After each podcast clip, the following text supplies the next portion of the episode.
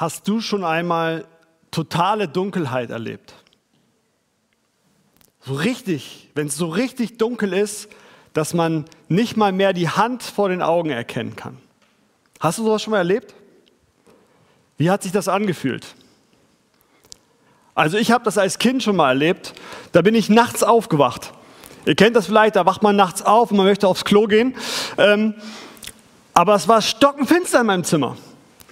Und das war irgendwie ungewöhnlich, denn normalerweise leuchtete immer aus dem Flur so ein bisschen Licht unter der Tür durch. Aber in dieser Nacht irgendwie nicht. Es war dunkel.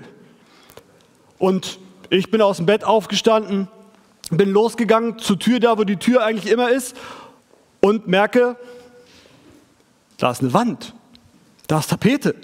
Wo ist die Tür? Wo ist der Weg zum Klo? Und wie gesagt, es war dringend, deswegen war ich, geriet ich langsam in Panik und ich suchte weiter und merkte, Hö, okay, da kommt ein Schrank. Also in meinem Zimmer steht da eigentlich kein Schrank. Wieso steht da ein Schrank? Und ich suchte weiter und merkte, oh, da steht ein Tisch. Der sieht irgendwie seltsam geformt aus. Der hat so viele Schubladen und Regale. Und da erinnerte ich mich, das ist der Sekretär meiner Oma. Stimmt ja, ich bin gar nicht zu Hause in meinem Zimmer, ich bin bei meiner Oma. Ich übernachte bei meiner Oma und jetzt wusste ich auch wieder, in welchem Zimmer ich war und wo ich nach der Tür suchen musste. Und dann habe ich sie auch gefunden und raus und dann habe ich auch schon das Licht gesehen aus dem Wohnzimmer. Ich war gerettet. Ja, ihr lacht, im Rückblick klingt diese Geschichte lustig. Wenn man aber aufs Klo muss und im Dunkeln ist, da geht es einem nicht so gut. Ich kann mich bis heute noch sehr gut an dieses Gefühl erinnern. Ich weiß nicht, ob ihr das kennt, wenn, wenn es dunkel wird, wenn die Perspektive, wenn die Sicht schwindet, wenn vielleicht so langsam man das Gefühl hat, man verliert die Kontrolle und so die Angst einem so den Nacken hochkriecht, die Haare sich so aufstellen. Ob ihr dieses Gefühl kennt, das ist kein schönes Gefühl. Der Körper geht in Alarmmodus, ist bereit zu kämpfen oder zu fliehen und es bricht Panik aus. Aktuell erleben wir in vielen Bereichen unseres Lebens und unserer Gesellschaft, dass so dunkle Wolken aufziehen. Dass es dunkel wird, dass die, nicht, die Sicht vernebelt wird, dass es kalt wird, dass die Angst sich ausbreitet, Menschen panisch werden. Weihnachten war ja eigentlich schon immer eine Zeit für Konflikte. Weihnachten war schon immer eine Zeit, wenn es so dunkel wird, dass den Menschen nicht so gut ging. Aber dieses Jahr empfinde ich das als besonders intensiv. Unsere Gesellschaft ist gespalten, von Angst getrieben, wie lange nicht mehr. Und ich habe das Gefühl, dieser, dieser äußerliche Abstand zueinander hat in vielen Bereichen auch dafür gesorgt, dass wir innerlich auf Abstand gegangen sind, zu gewissen Fragen, zu gewissen Themen. Es hat Distanz erzeugt.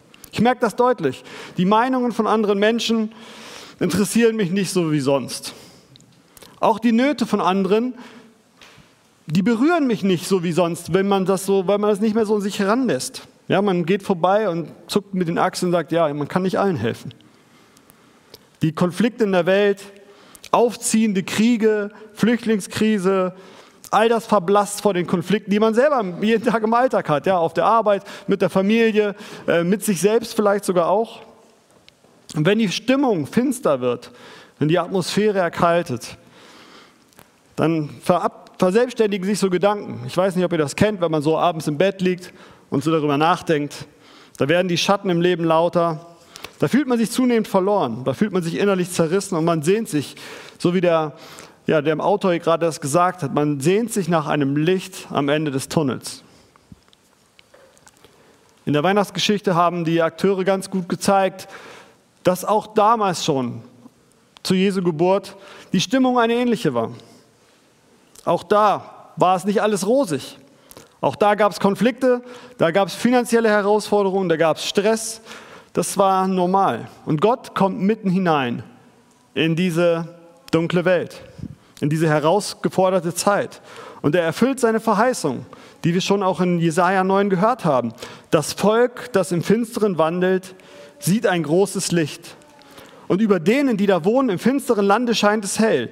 Du wächst lauten Jubel, Du machst groß die Freude, denn uns ist ein Kind geboren, ein Sohn ist uns gegeben und die Herrschaft ist auf seiner Schulter und er heißt Wunderrat, Gott hält, ewig Vater, Friedefürst, auf dass seine Herrschaft groß werde und des Friedens kein Ende auf dem Thron Davids und in seinem Königreich, das er stärke und stütze durch Recht und Gerechtigkeit von nun an bis in Ewigkeit. Wir feiern heute Weihnachten. Wir feiern, dass Gott in Jesus auf diese Welt gekommen ist, dass er Licht in das Dunkel gebracht hat. Denn Gott ist Licht.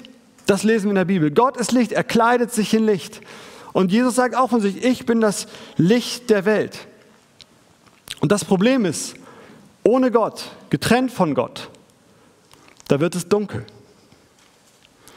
Da wird es dunkel in, unser, in unserem Leben, da wird es dunkel in der Welt. Und im Dunkeln, da herrscht der Fürst der Finsternis. Und dieser Fürst der Finsternis, der hat diese Erde fest im Griff. Und der hat nichts Gutes für uns und mit uns im Sinn. Weil im Dunkeln, da herrscht die Angst. Im Dunkeln, da gibt es Krieg, da gibt es Streit, da gibt es Lüge, Krankheit und Mutlosigkeit. Da gibt es vieles, was wir aktuell erleben. Und ganz ehrlich, manchmal sind wir froh, dass es diese Dunkelheit gibt. Dann können wir uns so in den Schatten zurückziehen. Weil im Dunkeln, aus, der, aus dem Dunkel der Anonymität, kann man viel leichter über andere Menschen schlecht reden. Da kann man sich mal gehen lassen, seine Fehler kaschieren. Da kann man sich zurückziehen, wenn man sich gerade irgendwie nicht präsentabel fühlt. Ins Licht zu treten, die Fakten auf den Tisch zu legen, ehrlich zu werden, vor sich selbst, vor Menschen und vor Gott, das ist nicht immer angenehm. Aber Gott bietet es uns an. Es ist eine riesige Chance. Er hat uns die Möglichkeit gegeben, dass wir Friede, Freude und Freiheit auch erfahren können im Licht. Das ist die gute Nachricht von Weihnachten. Wir müssen nicht mehr in der Finsternis leben, sondern Gott ist auf die Erde gekommen. In Jesus kommt er auf die Welt. Und das bringt Licht ins Dunkel. Das verändert alles. Nicht nur den Stall, nicht nur die Krippe, sondern auch alle Menschen darum, die Hirten. Es betrifft alle. Es betrifft die ganze Welt. Jesus sagt über sich in Johannes 12, ich bin als Licht in die Welt gekommen, auf das wer an mich glaubt, nicht in der Finsternis bleibe. Das heißt, wir sind nicht mehr verloren. Denn anders als ich in diesem dunklen Zimmer gibt es die Lösung. Wir können uns zum Licht drehen. Wir können uns dafür entscheiden, auf Jesus zu schauen. Und Jesaja macht das. Er richtet seinen Blick auf Gott in einer Situation, wo es auch für das Volk Israel nicht einfach war. Und er schreibt, beschreibt mit, mit vier Wortpaaren Gott und das hilft uns auch, wie wir uns immer wieder auf Gott ausrichten können und wie wir auch sein Licht in unserem Leben erfahren können. Und das erste Wortpaar ist Wunderrat oder wunderbarer Ratgeber. Ich weiß nicht, wie es euch geht, aber mein Leben führt mich immer wieder in Situationen, wo ich nicht weiter weiß, wo man Entscheidungen treffen muss, wo man Probleme lösen muss. Und gerade das letzte Jahr hat gezeigt, ganz oft müssen wir Entscheidungen treffen, ohne zu wissen, was hinter der nächsten Ecke auf uns wartet. Und das ist ganz schön herausfordernd. Da würde man sich so einen Wunderrat wünschen. Da freut man sich, wenn, wenn Gott Rat gibt. Und Gott möchte Licht bringen in unsere Situation, in unsere konkreten Fragen. Er möchte unser Ratgeber sein. Im Psalm 119, Vers 5 steht, dein Wort ist meines Fußes Leuchte und ein Licht auf meinem Weg. Ja, Gott möchte wie so eine Taschenlampe in unser Leben leuchten und uns zeigen, welchen Weg wir gehen können. Wenn wir nicht weiter wissen, können wir Gott um Rat bitten. Wir können in unsere Bibel reinschauen. Ja, nicht immer werden wir da irgendwie eine ganz konkrete Antwort auf eine von unseren Fragen bekommen, aber wir werden ihm selbst darin begegnen. Wir werden Ausrichtung und Haltung gewinnen. Wir werden eine gesunde Blickrichtung bekommen, die uns hilft, ja, gute Entscheidungen zu treffen. Und ja, wie so Prinzipien, die wie, wie Scheinwerfer so einen Weg markieren, auf den wir gehen können. Aber wie kann das jetzt für meine konkrete Situation aussehen? Vielleicht für die kommenden Tage, vielleicht ähm, für die Herausforderung mit meiner Familie. Wenn wir in die Bibel schauen, dann wird immer wieder deutlich gemacht, die innere Haltung, die Blickrichtung ist entscheidend. Deswegen, wir werden ermutigt, auf das Gute zu schauen und von dem Dunklen wegzuschauen, also auf das Licht zu schauen, darauf zu schauen, was Jesus uns vorgelebt hat. Im Dunkeln, da warten Verletzungen der Vergangenheit, da warten vielleicht Vorurteile, negative Erwartungen, Ungeduld, Frust, Enttäuschung. Und wenn du auf deine Familienfeier gehst und nach diesen Dingern suchst, dann wirst du sie finden, garantiert. Du wirst immer einen Grund finden, dich aufzuregen und dich zu ärgern. Deswegen schau weg vom Dunkel, schau aufs Licht. Wenn wir auf Jesus schauen, wenn wir aktiv Liebe üben, so wie er das vorgemacht hat, indem wir Menschen begegnen mit, mit Vergebung, mit Annahme, wenn wir uns fragen, kann, was kann ich tun, dass diese Person heute einen schönen Tag hat? Was kann ich tun, um Liebe weiterzugeben? Dann werde ich von einem Opfer, der ich mich als Opfer fühle in der Situation, zu einem Täter der Liebe. Wenn dich Gedanken beschäftigen wie, wen habe ich heute noch nicht richtig in den Arm genommen und mal richtig gedrückt? Oder wem habe ich heute noch kein Kompliment gemacht? Oder wenn du durch den Raum guckst und dir überlegst, wem kann ich helfen, wem kann ich was Gutes tun, dann wirst du keine Zeit mehr haben für negative Gedanken. Deswegen dreh dich ins Licht. Dreh dich ins Licht und mach dich fest an Gottes Zusagen, die er dir gibt. Bitte ihn um Wegweisung, du darfst damit rechnen, dass Gott dir nicht nur einen guten Rat gibt, sondern auch wunderbar in dein Leben eingreift, weil er ist ein wunderbarer Ratgeber. Er tut Wunder, auch heute noch. Glaubst du das? Vielleicht wollen die Schatten dir einreden, Gott ist so weit weg, der interessiert sich nicht für dich. Er hat dich vergessen, du bist ihm egal. Sonst würde er das doch nicht zulassen. Aber das ist eine Lüge. Gott hat den Überblick. Er sieht das ganze Universum. Ihm ist nichts unmöglich. Aber er ist nicht nur Gott, sondern er ist ein Gott-Held. Ein Held, das ist jemand, ne, kennen wir von Spider-Man, das ist jemand, der konkrete Hilfe im Alltag bringt, der rettet, der eingreift. Wenn man fällt, in der letzten Sekunde ist er da. Und das macht deutlich, Gott, er interessiert sich für dich. Er hat dich nicht vergessen. Du bist ihm nicht egal. Du bist ihm nicht egal. Er sieht dich und er kämpft für dich und er kämpft mit dir. Und deswegen kannst du mit ihm rechnen. Du musst mutig sein oder du kannst mutig sein. Wenn du, weil du mit ihm rechnen kannst, darfst du auch große Gebete sprechen. Du kannst das Wunder einplanen. Und deswegen, du kannst nichts Besseres für deinen Glauben machen, als immer wieder in die Bibel zu schauen und herauszufinden, wie ist Gott, sein Charakter, sein Wesen kennenzulernen. Das wird die Lügen und Zweifel aus deinem Leben vertreiben. Wenn du das tust, dann wirst du lernen, Gott nimmt dich nicht als selbstverständlich, sondern Gott erwirbt um dich. Er möchte dich kennenlernen, er möchte eine persönliche Beziehung zu dir. Oder er möchte sie auch aufleben lassen, wenn sie eingeschlafen ist. Er will dich zu seinem Kind machen und dir ein liebevoller, ewig Vater sein. So beschreibt Jesaja ihn hier, ein ewig Vater.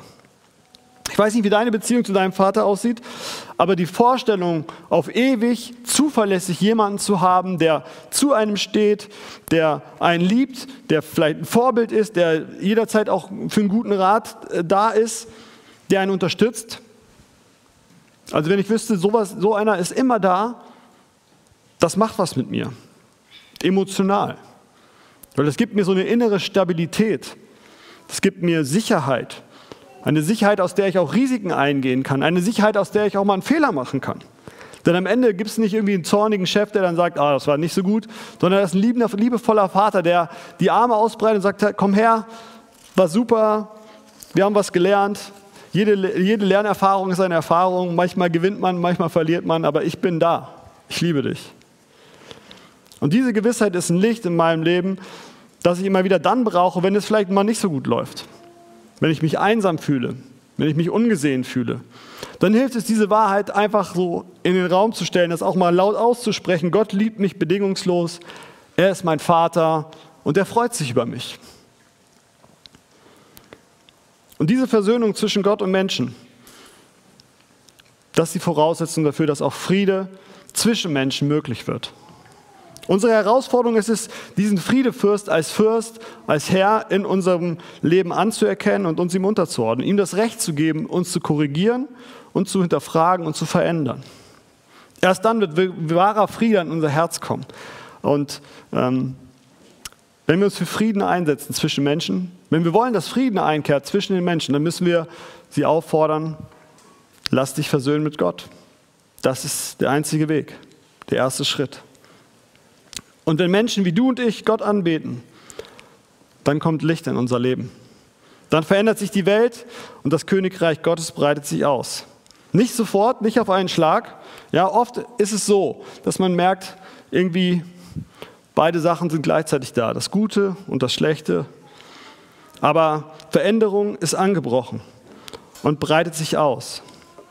So wie mit der Geburt von Jesus nicht auf einen Schlag alles anders war, aber dieses unscheinbare Ereignis im Stall von Bethlehem hat dafür gesorgt, dass eine Kettenreaktion ausgelöst wurde, die dafür sorgt, dass wir heute 2000 Jahre später in Bonn zusammenkommen, um dieses Ereignis zu feiern.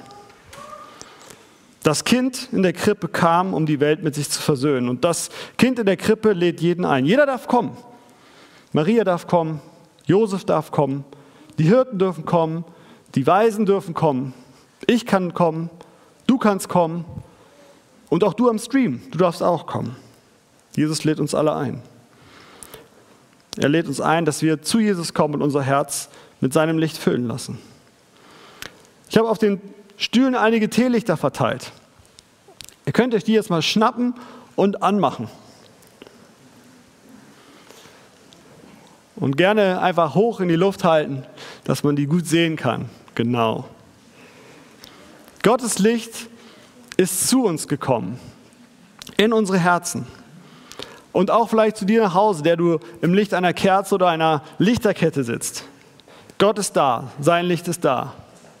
Du darfst dich ihm zuwenden und ihn in dein Leben einladen. Jesus hat nicht nur gesagt, ich bin das Licht der Welt, sondern er auch hat gesagt, ihr seid das Licht der Welt. Er hat uns sein Licht in unsere Herzen gegeben, dass wir es weitergeben können. Und die Idee vom Licht ist es nicht, dass wir es für uns behalten. Ja, ihr könnt das ja jetzt mal wieder runternehmen und so ein bisschen verstecken. Das ist aber nicht die Idee, sondern die Idee ist, dass wir es scheinen lassen, dass wir es weitergeben. In Matthäus 5, Vers 14 sagt, ähm, sagt er, ihr seid das Licht der Welt. Ein, es kann die Stadt, die auf einem Berge liegt, nicht verborgen sein. Wir sollen wie so ein, ein Mond sein, der von der Sonne angescheint wird, damit ja, die dunkle Erde erhellt wird. Wer auf Jesus, wer auf Jesus das Licht der Welt schaut, ihm sein Gesicht zuwendet, der wird ein strahlendes Gesicht bekommen. Und dieses Strahlen wird sichtbar und er steckt wieder andere Menschen an. Deswegen komm zu diesem Licht der Welt und du wirst für andere Menschen ein Licht werden. Und das ist die frohe Botschaft, die wir an Weihnachten feiern. Und das ist die frohe Botschaft, das beste Rezept gegen die Dunkelheit in dieser Welt. Amen.